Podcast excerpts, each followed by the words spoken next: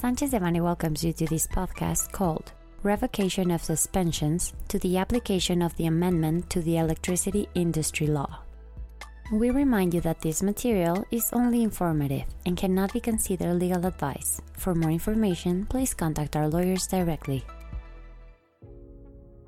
In a session held on July 15, 2021, the magistrates of the First Collegiate Court in Administrative Matters specialized in economic competition defined the criteria that will exist around the definitive suspension with general effects granted in recent months against the application of the amendment to the electricity industry law in the sense of revoking them, stating that at the moment this reform would not cause any harmful effects.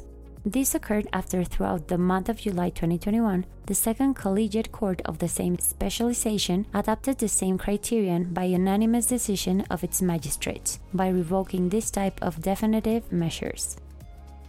The foregoing does not mean that the amendment could be applied at this time, since for this to occur, the more than 100 suspensions with general effects that were granted should be revoked. Also, for the moment, it is uncertain whether these legal protections proceedings will be resolved in substance or if they could be eventually dismissed without analyzing any party's arguments, derived from the criterion that this amendment to the electricity industry law would not cause any harmful effects at the moment.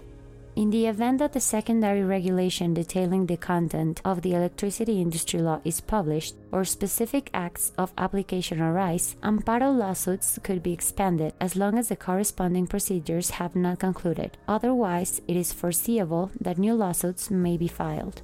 Considering the above, both our electricity and energy administrative litigation and our arbitration and ADR teams have extensive experience in national and international means of defense. We will continue to be at your service to assist you regarding the legal alternatives that best protect your interests.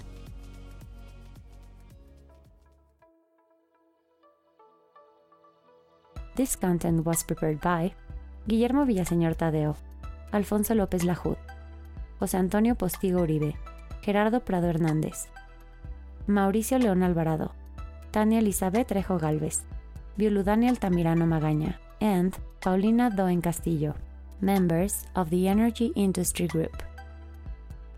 For any questions or comments on this material, please contact us directly or visit our website, sanchezdevanny.com.